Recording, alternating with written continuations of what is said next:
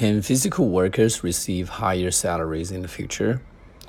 I think that's likely. In a market economy, the level of wage also reflects the supply demand relationship.